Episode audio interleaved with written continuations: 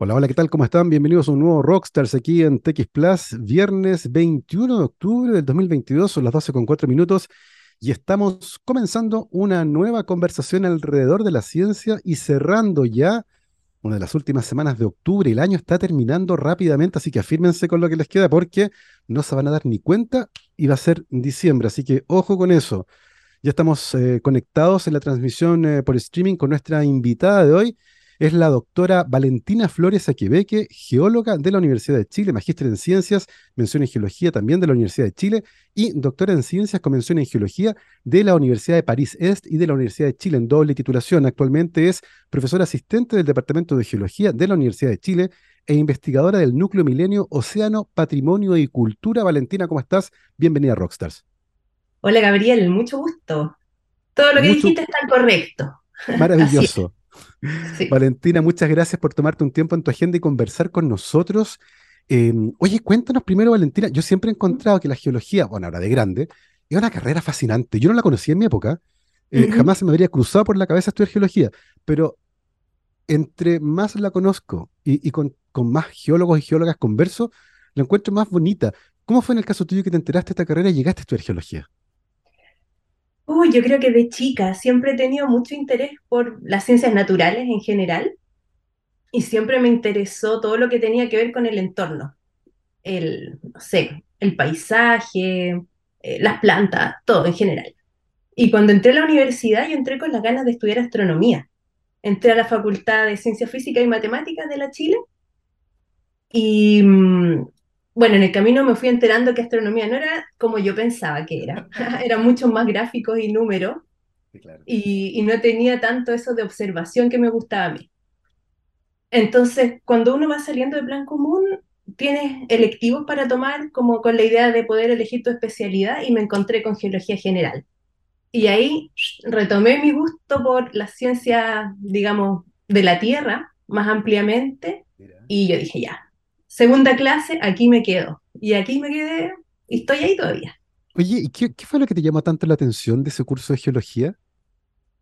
Hoy poder entender los procesos que están pasando, sobre todo en la superficie de la Tierra, que eso es como el área que me gusta a mí, pero poder entender también lo que pasa en el interior, el tema de las placas tectónicas, los volcanes, los sismos, el clima, Es todo. bien, in- es bien interesante porque además el trabajo de James Hutton, que es como fundador de la geología moderna, ¿cierto?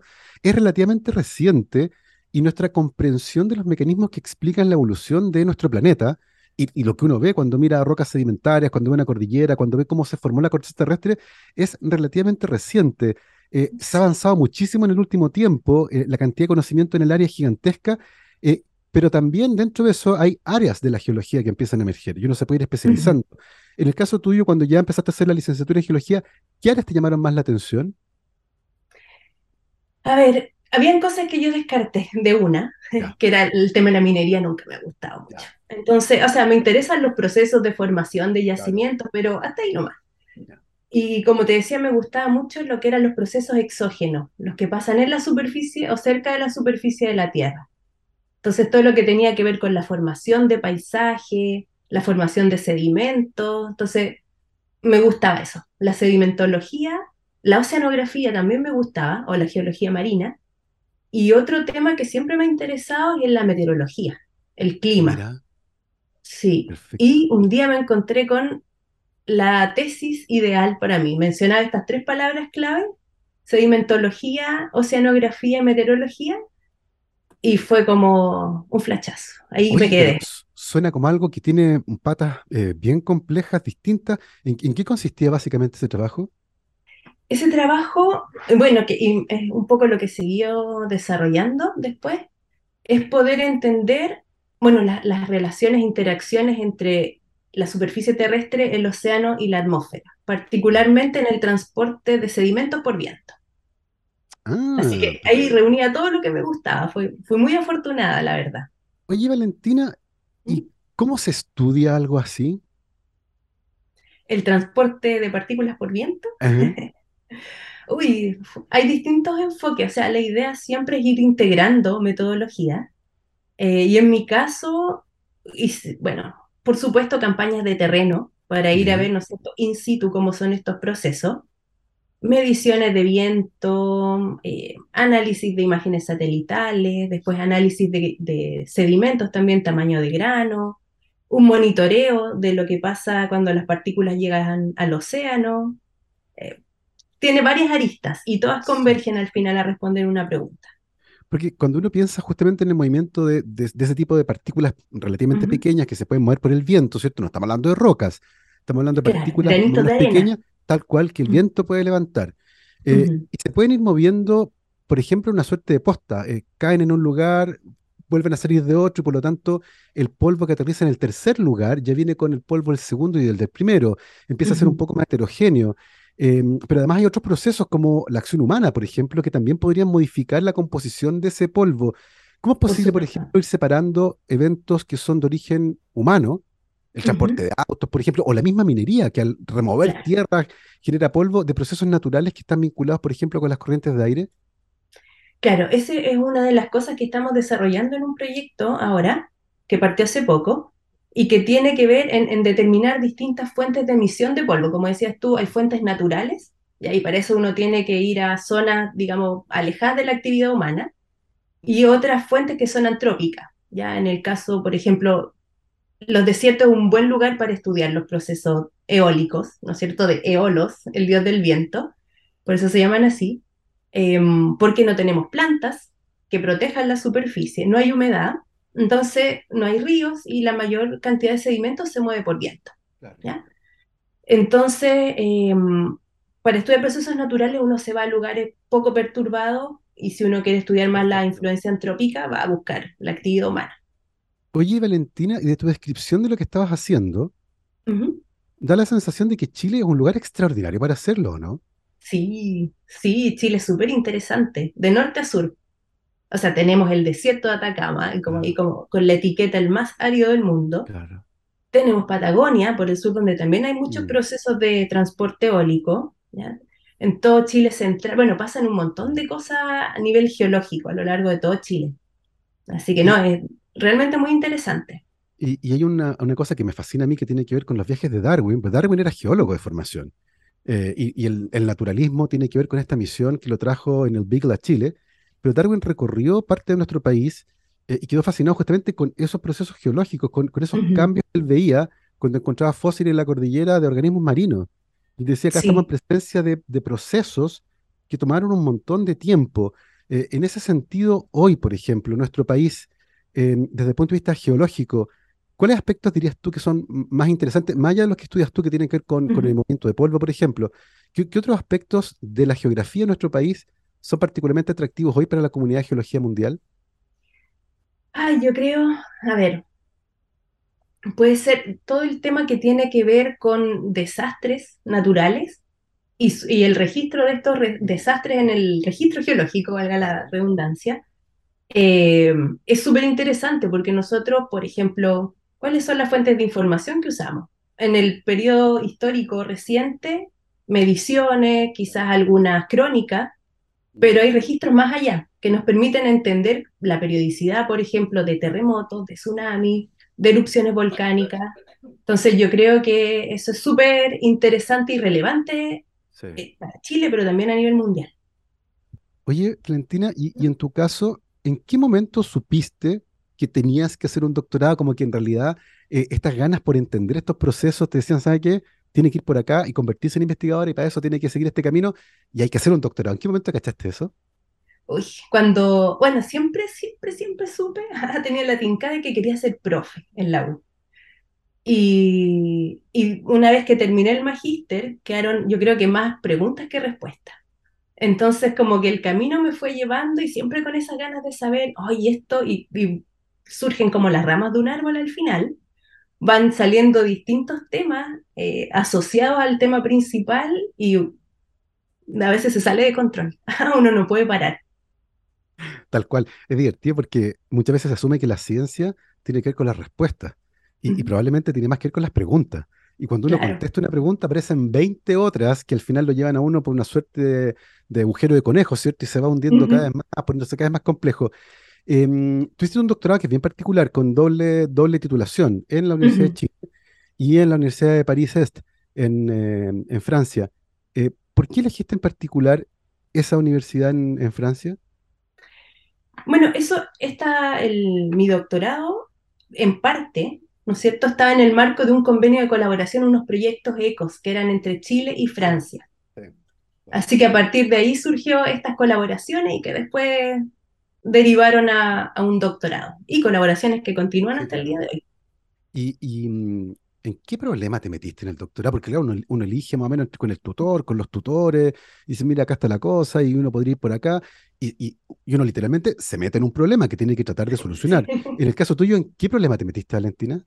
¿Cuál era mi problema? Mi problema era tratar de reconstruir cómo había cambiado el viento, la intensidad del viento en los últimos 250 años en la costa del desierto de Atacama. Y para eso tenía distintas herramientas. Tenía sedimentos depositados en el fondo de la bahía de Mejillones que se han ido acumulando a lo largo del tiempo. Tenía muchas evidencias en la superficie de la pampa, evidencias sedimentológicas, evidencias climáticas también, muchos datos. Y tenía que entender también los procesos que ocurren en la columna de agua alrededor de la, o sea, al interior de la bahía. Entonces, hacer todo, tratar de entender cómo era el transporte desde la pampa de Mejillones hasta la bahía y de ahí hasta el fondo, para poder de esa manera reconstruir cómo había cambiado el tiempo. O sea, el tiempo, el viento a lo largo El del tiempo.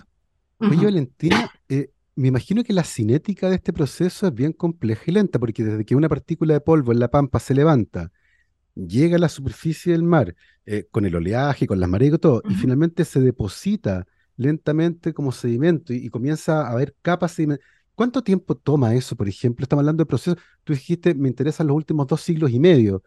¿Cuántos centímetros de sedimento en el mar hay que analizar para abarcar dos siglos y medio?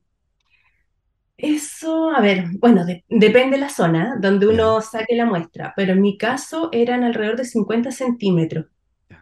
Sedimento, ¿no es cierto? Claro, 50 centímetros, entonces eran no solamente granitos de arena, eh, Mm, por decirlo de una manera simplificada, sino que también todas las partículas que están dando vuelta en la Claro, columna de agua, microorganismos, sí, algas, claro. materia orgánica.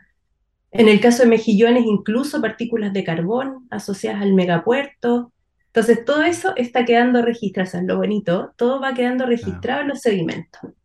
Es al final como los discos de crecimiento de los árboles, eh, que medida que crecen cual. uno puede ver y, y puede ver incluso uno, eh, mira acá los discos fueron más angostos porque hubo una infección, hubo un incendio, qué sé yo.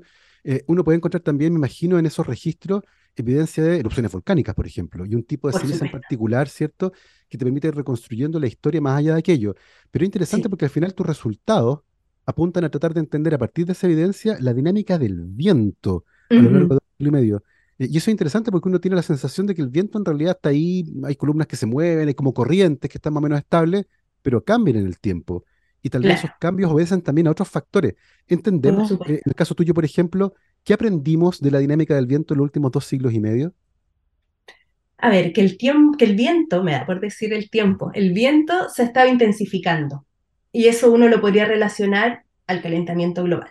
¿Ya? Eso es como la conclusión, digamos, el paraguas de todas las otras conclusiones. Otra observación que hicimos es que había una relación entre periodos de intensificación de viento y los eventos del niño. ¿ya? Entonces, como tú dices, tiene causas y también tiene consecuencias. Ujú, Oye, Valentina, y hoy, por ejemplo, porque claro, el trabajo que tú hiciste es tremendamente meticuloso, pero permite finalmente entender el comportamiento del viento. Eh, existen instrumentos que permiten medir la fuerza y la dirección del viento en estaciones meteorológicas, por ejemplo. En ese sentido, nuestro país, ¿qué tan bien equipado está con una red de monitoreo em, del clima que permita estudiar el viento en tiempo real, por ejemplo? El viento en particular, sabes que no hay mucha información. Em, si uno va a estaciones meteorológicas que están en aeropuertos, puedes obtener buenos datos y secuencias temporales largas. Porque claro, los aeropuertos natural que, ¿no es cierto?, el viento es un factor importante Mm, para ver el tema de los aviones y todo eso. Pero lo que más se mide, lo- al menos en mi experiencia, lo que yo he buscado es precipitación, temperatura, claro. humedad. El viento es co- como algo secundario, no, no Mm, siempre se monitorea. claro. Entonces cuesta un poco conseguir buenos registros de viento. Y, y es interesante, yo recuerdo que leí hace un tiempo atrás un experto justamente en viento y cambio climático que predecía que, entre otras cosas, los vuelos comerciales en avión iban a ser cada vez más turbulentos. porque con la crisis climática estaban también aumentando la velocidad y la violencia, ¿cierto? Algunas corrientes de viento que atravesaban rutas aéreas. Entonces, bien interesante estudiar esa dinámica. En Valentina, ese, ese polvo, ese sedimento que finalmente tú encuentras, por ejemplo, en el océano y que podría venir, ¿cierto?, de las zonas desérticas cercanas, ¿está enriquecida con polvo que vienen de lugares distantes también? ¿Es posible averiguar eso? Sí, uno, por ejemplo, a ver, estoy trabajando en otro proyecto en el, con colegas de distintas partes del mundo, de, pero latinoamericanos, ¿no es cierto?, de Colombia, de Perú, de México, y estamos eh, estudiando el norte de Colombia, donde llega depósito de arena locales, pero también hay partículas que vienen desde el Sahara. Entonces, uno a través de análisis isotópicos puede ver, ¿no es cierto?, como la química en detalle de las partículas, es decir, esto es más local, esto es más distal. Entonces hoy uno puede ir separando ahí las distintas señales. Y, entiendo que esos procesos son súper importantes, que por ejemplo, toneladas de polvo que vienen desde el Sahara cruzan el Atlántico y terminan aportando con nutrientes minerales al Amazonas, por ejemplo. Sí, sí, eso. Yo lo vi en un capítulo, ¿cómo se llama esa? Una serie documental con Will Smith, el sí, eh, One Strange Rock. One Strange Rock, ¿cierto? Esa. Sí, ahí muestran todo el ciclo. Es que eso es lo que me gusta, que está todo conectado. El viento mueve arena, ¿no es cierto?, del Sahara, lo deposita a través del Atlántico, una parte llega al Amazonas, precipita, llena de nutrientes la tierra y así después se vuelve al mar. Y, eso mismo, Valentina, eh, y a la luz de los resultados que tú tuviste, eh, muestran que el impacto del cambio en la intensidad de los vientos es súper relevante porque puede cambiar la tasa de fertilización, por ejemplo, de una selva, cuando los vientos cambian, porque si se, intensifican en un lado, tal vez en otro se hacen menos intensos, lo que nos muestra que los procesos geológicos están amarrados con todo el resto que ocurre en el planeta. Eh, hoy, hoy en día es una preocupación aquello, entender cómo un cambio abrupto, por ejemplo, en las corrientes de aire que vienen desde el Sahara, podría tener un impacto gigantesco en la ecología de un lugar distante como el Amazonas? Claro, hay, mira, o sea, en particular desconozco si hay, algún estudio de eso, ¿ya? Pero sí es eh, súper importante para el tema de la fertilización de los océanos.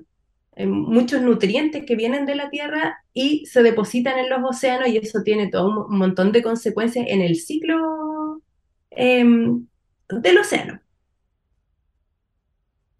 Oye, Valentina, ¿cómo quedaste al final del doctorado en, eh, al terminar tu tesis? Eh, ¿Lograste, porque siempre me acuerdo yo El silencio y lo inocente, esta película de, los 90, cuando, cuando, cuando le, Aníbal Lecter le preguntaba a cierto Starling, ¿dejaron de llorar los corderos? Como que uno finalmente contesta la pregunta y se queda como más tranquilo. El problema es que en el caso de la ciencia uno contesta una pregunta y aparecen otras 20. ¿Cómo fue tu proceso en el caso del doctorado? Uy, yo creo que mi sensación fue como capítulo cerrado, ¿qué hacemos ahora? Eso. Como eso, un paso, listo. ¿Y qué se viene? ¿Y, en ese momento pensaste en quedarte por allá o siempre la idea fue volver a Chile? No, siempre quise volver a Chile. Por supuesto, abierta un montón de aventuras nuevas, pues, pero quería volver a Chile. Y aterrizaste aquí en, la Universidad de Chile, eh, en el Departamento de Geología, que, entiendo fue el mismo departamento donde tú tuviste clases como estudiante de pregrado. Así es. Y, eso es una experiencia... Profes, colegas. exactamente, es una experiencia súper interesante porque permite además seguir construyendo universidad donde uno se formó. Eh, lo que me lleva a otra pregunta y que tiene que ver con, con algo que hemos conversado muy frecuentemente con nuestras invitadas en este programa, y que tiene que ver con la brecha de género. Eh, ¿Se ven más geólogas hoy que en la época en que tú estudiaste? ¿Ha ido aumentando eso en el tiempo o nunca fue una preocupación particularmente importante en esta carrera porque siempre hubo una cantidad similar de estudiantes, hombres y mujeres? Yo creo, al menos en el caso de académicas, hay muchas más ahora que antes. Y eso, bueno, en parte tiene que ver también con que la facultad, la Facultad de Ciencias Físicas y Matemáticas, ¿no es cierto? Cuando yo entré, en los fines de los 90, a la universidad, era 80% hombres, 20% mujeres. ¿ya? Y en la actualidad ya más o menos va como en un 33% de mujeres, gracias a eh, eh, programas especiales que ha desarrollado la facultad para eso. También hay programas especiales para el ingreso de académicas. Y en el caso de geología, no sé los números exactos, pero creo que somos uno de los departamentos que tiene más mujeres académicas. Es, es Sí, interesante porque una, es una preocupación constante, particularmente en las carreras del área STEM, eh, ir cerrando esa brecha de género que fue construida durante mucho tiempo por distintas razones, pero que ahora, que lo sabemos, lo tenemos claro, eh, tenemos que ir cerrando con acciones, con políticas que incentiven cerrar la brecha, no sencillamente mirarla y esperar que se cierre sola. Claro. Eh, uno de los desafíos, Valentina, cuando uno termina el doctorado y se Ujú. instala como académico en un lugar, sigo acá, me- se me desconectó la cámara, pero sigo acá, Sí, eh, es, es encontrar tu, tu lugar en el mundo, en el fondo, Eh, la línea de investigación que a ti te gusta, las preguntas que te encantaría resolver.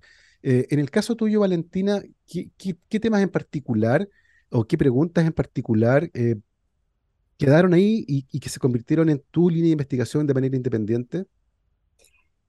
Uy, yo creo que a partir de mi tesis, bueno, entender bien los procesos de transporte de partículas por viento, cuáles son las variables, ¿no es cierto? ¿Qué contribución tienen estas distintas variables?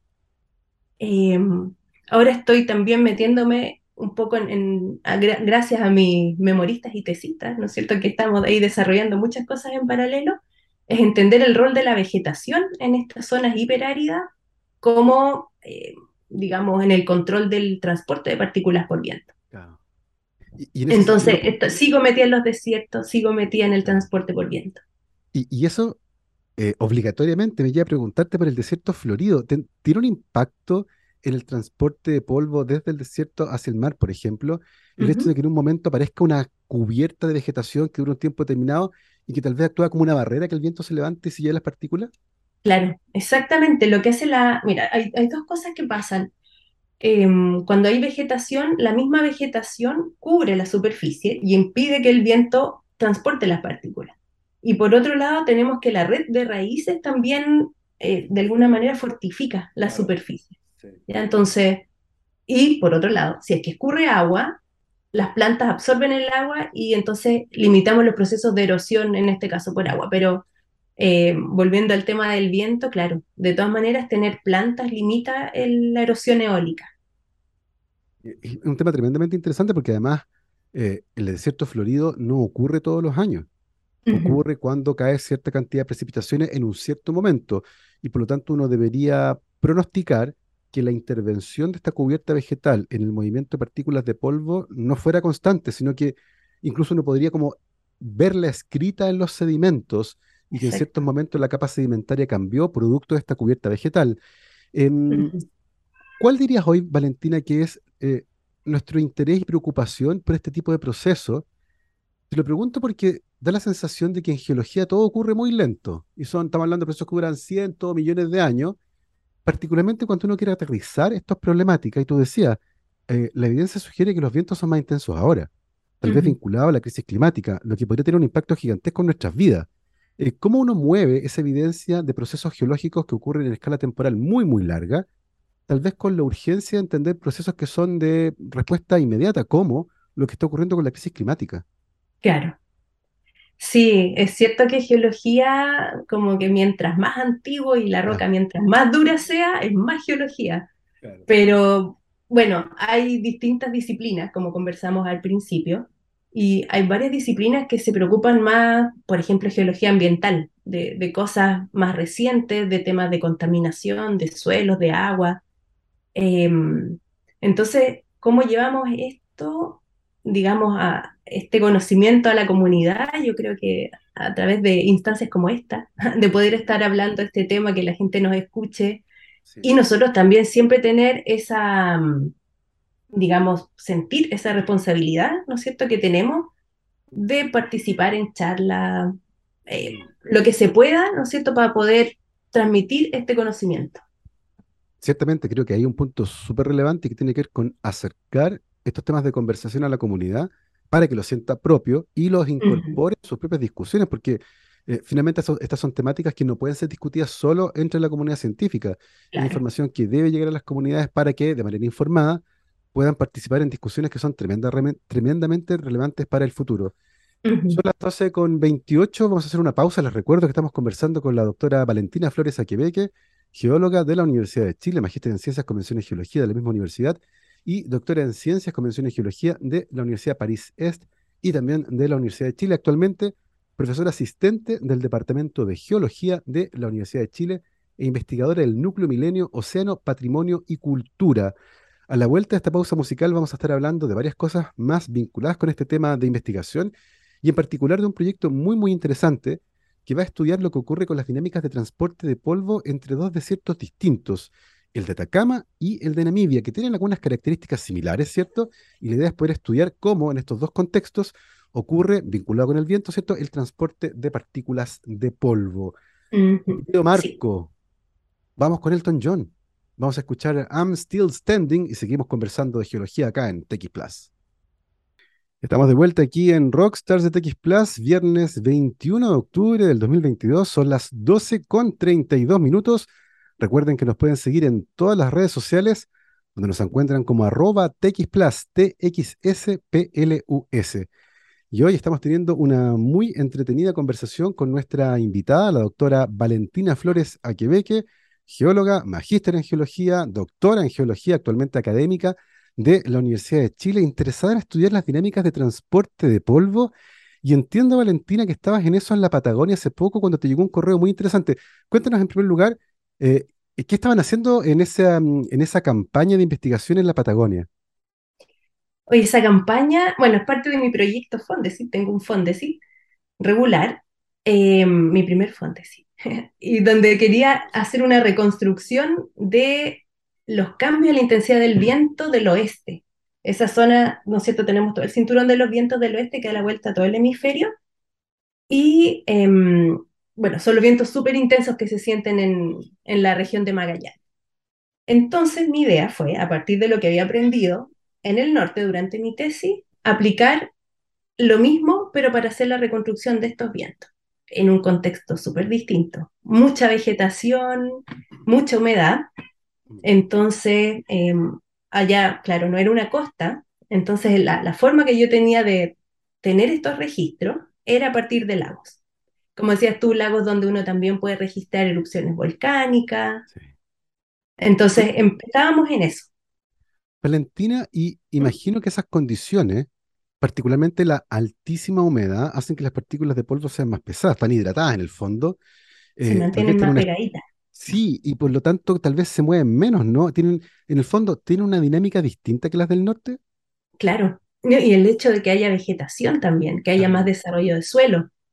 ¿Ya? En, el norte, por ejemplo, por las condiciones de aridez y las tasas de evaporación tan altas, se desarrollan una corteza de sal, ¿ya? Eso no existe en Patagonia. Entonces era como todo una, un desafío poder hacer una reconstrucción en una zona que es totalmente distinta y que yo no conocía, por supuesto.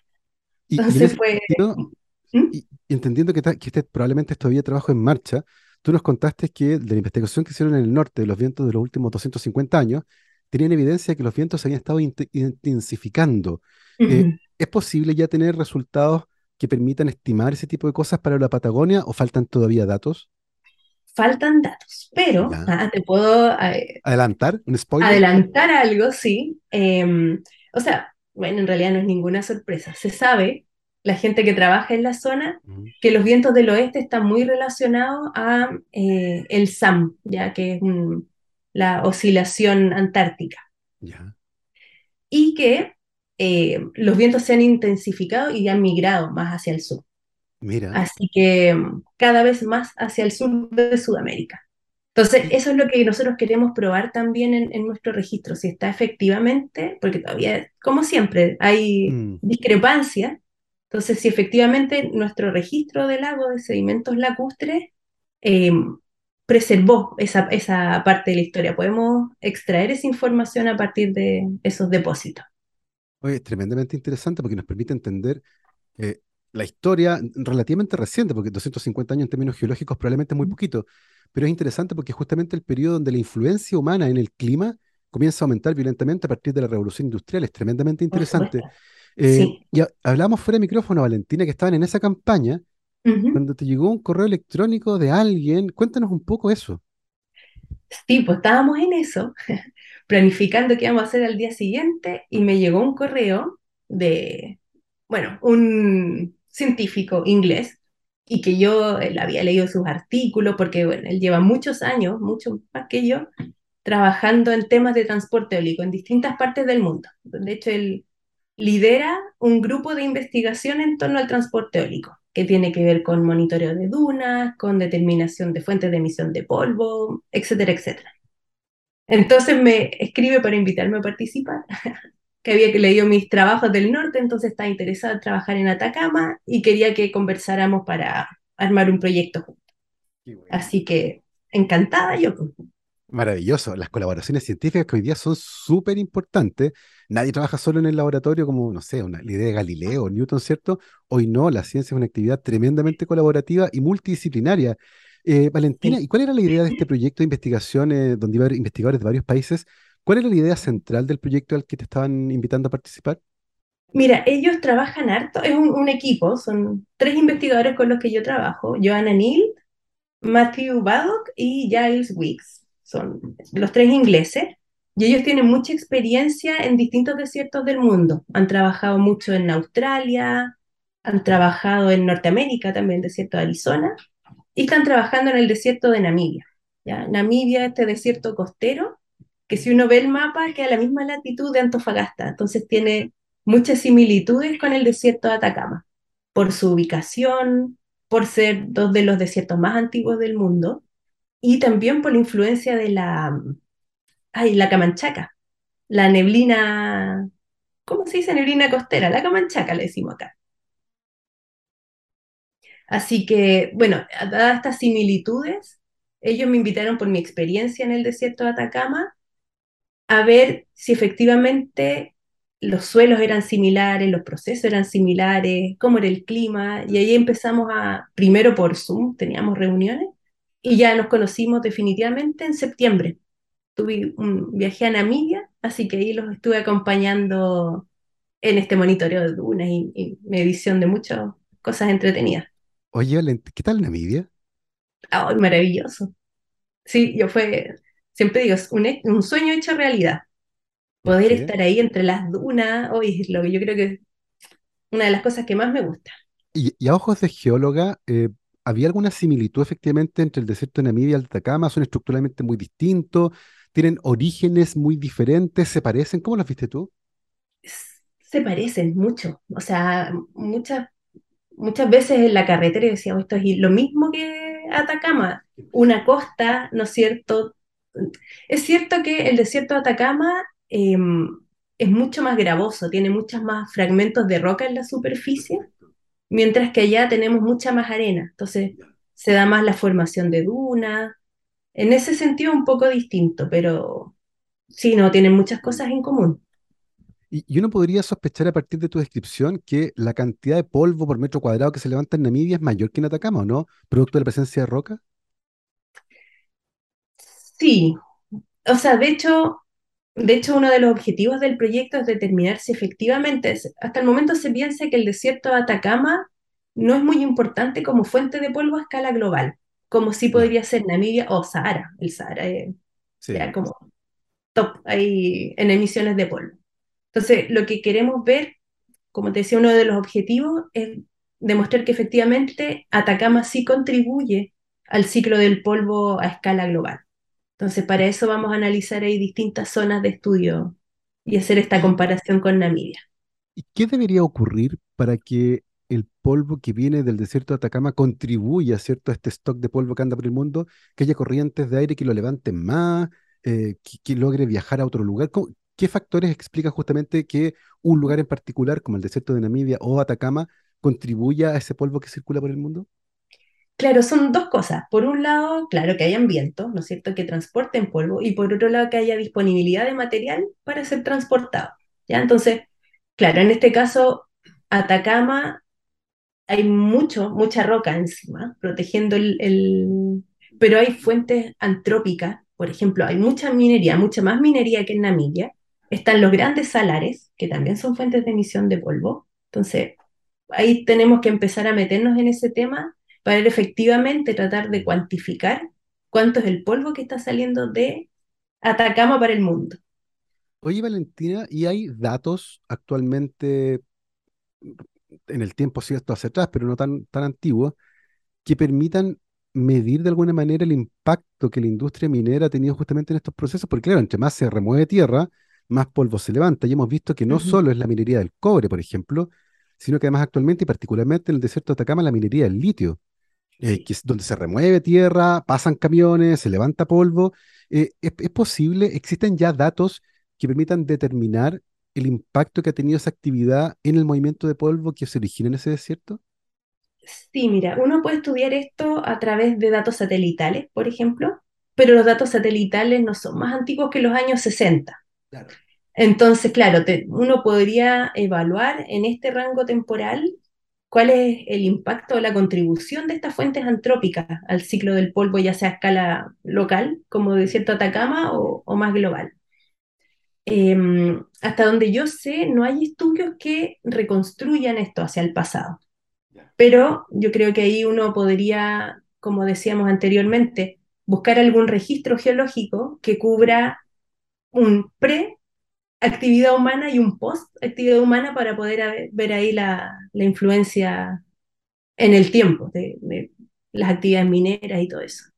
Eh, a mí me parece particularmente interesante porque, de hecho, eh, las consecuencias de esa actividad pueden ser muchas veces eh, imprevistas. Y recuerdo que, particularmente acá en la cordillera central de, de la zona de Santiago, donde se instalaron algunas actividades mineras en la parte alta de la cordillera, se determinó que el polvo que se levantaba se depositaba en los glaciares y eso contribuía al derretimiento de los glaciares. Eh, y, y por lo tanto entender esa dinámica y el impacto que puede tener en otro ecosistema o en otros nichos es gigantesco. Eh. Eso es así, ¿no? ¿El polvo puede contribuir al derre- derre- derretimiento de los glaciares? Claro, sí, lo que pasa ahí es que las partículas, ¿no es cierto? El material particulado se deposita en la superficie del hielo y eso, eh, el hielo como es blanco, ¿no es cierto? Tiene este, que lo que es el albedo, que es- rebota la, la luz. Al tener partículas oscuras se absorbe y eso se transforma en calor y se empieza a derretir. Entonces, efectivamente, está todo conectado.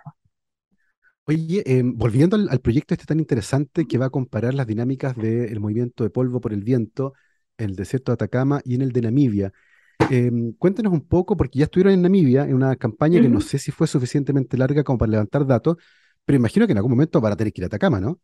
Sí, el próximo año vienen los ingleses. ¿qué van a hacer ahí en esa, durante esa campaña? ¿Cuál va a ser la actividad experimental que van a hacer?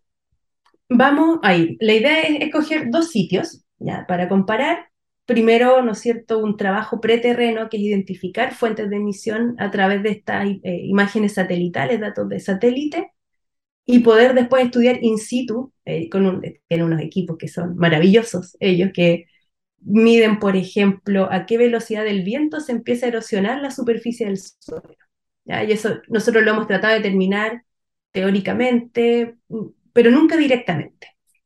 Entonces ellos van a traer estos equipos, yo estoy puro esperando que lleguen, ya quiero saber los resultados. Y mm, entonces vamos a ver eso, vamos a ver, hay, no hay muchas dunas en Atacama, pero hay dunas, entonces monitorear cómo puede ser el avance de estas dunas. Y em, otra cosa es ver también cómo cambian las superficies a lo largo del tiempo, ya sea que se erosionan, se redeposite, entonces estudiar esa, a ese nivel de detalle, cómo son los procesos de transporte. Y, y este es un proyecto que imagino va a durar al menos un par de años, con financiamiento internacional, eh, pero imagino que también, eh, luego de contestar la pregunta, una de las más importantes, tú la mencionaste, eh, ¿cuál es la contribución del desierto de Atacama, ¿cierto? a Este stock de polvo que uno puede ve- ver circulando por el mundo, ¿cierto? Pero imagino que además de, de contestar o intentar contestar esa pregunta en particular, hay otros aspectos que también pueden ser interesantes de estudiar. ¿Cuáles son como esos objetivos secundarios, más allá de entender el aporte del desierto de Atacama a este stock de polvo que circula por el mundo?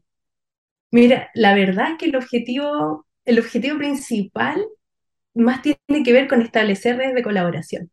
Mira. A partir de el estudio de esta comparación entre Atacama y Namibia. Mm. Entonces, digamos, no es una excusa el estudio de los, del transporte eólico, pero la verdad es que la idea de este proyecto es Poder crear comunidad en torno a este Mm. tipo de estudios.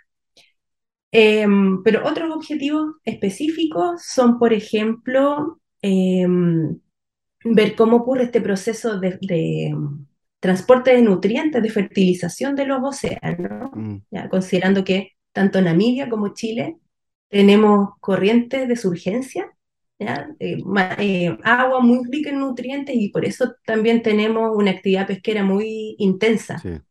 Entonces tenemos eso en común y ver cómo también el transporte de minerales desde la tierra al océano ayuda a mm. esa fertilización, por ejemplo. Entonces, claro, hay varios eh, objetivos que van a derivar de, esta primera, de este primer acercamiento que tuvimos. Oye, Valentina, y volviendo a la Patagonia, eh, ¿se podría vincular ese movimiento de nutrientes desde el suelo, por ejemplo, hacia las zonas de, mm, de los canales, ¿cierto? Con los florecimientos algales, ¿hay algún vínculo ahí o no? La verdad que no sé. Nunca me he metido en esos temas. Mm, yo me imagino que sí. O sea, si al final está todo está todo conectado y hay, sobre todo cuando hay, por ejemplo, mucha actividad mm, agrícola en alguna zona, cuando se fertiliza en exceso el suelo. Mm. Por ejemplo, ¿has oído hablar de los procesos de eutroficación de los lagos? ¿No es cierto? Que llega mucho nutriente y... Material orgánico, sí. Sí, mucha alga, entonces al final mm. terminan consumiendo todo el oxígeno y termina por morir el lago. Entonces yo creo que algo similar puede ocurrir en el sur, pero así un dato preciso no te lo podría dar. Oye, es tremendamente interesante esto de, la dinámica del polvo y el viento y la relación que tiene con otros, eh, con otros aspectos vinculados ¿cierto? con el funcionamiento de nuestro ecosistema. Me parece fascinante cómo está todo amarrado acá. Eh, en ese sentido, eh, y entiendo que Namibia y Atacama tienen varias características similares que permiten hacer ciertas comparaciones, ¿qué otros lugares del mundo te parecen atractivos para ir a tratar de determinar estas dinámicas? Patagonia, por ejemplo, o sea, procesos de transporte eólico en general, porque yo te comentaba por los desafíos, ¿no es cierto? Que, bueno, una zona maravillosa, muy bonito trabajar allá, eh, con Torres del Paine de fondo, sacando ahí testigos de un lago, em, porque también tenemos, el, por ejemplo, cuando llegaron los primeros colonos, que queda registrado, se nota que hubo un cambio ambiental eh, hay especies introducidas que aparecen en los registros, porque hasta el momento el viento se había reconstruido, los vientos del oeste, eh, a partir de polen. Entonces, uno a través del estudio de polen puede saber cómo cambia, la, digamos, los patrones de vegetación. Entonces, si el viento eh, del oeste transporta la humedad del, Pacífico hacia el continente y por eso también es súper lluviosa esta región. Entonces se asume que vientos más intensos producen mayor precipitación y ciertos tipos de vegetación. Entonces uno estudiando el polen puede saber, ¿no es cierto?, interpretar que el viento fue más o menos intenso en, términos más cualitativos.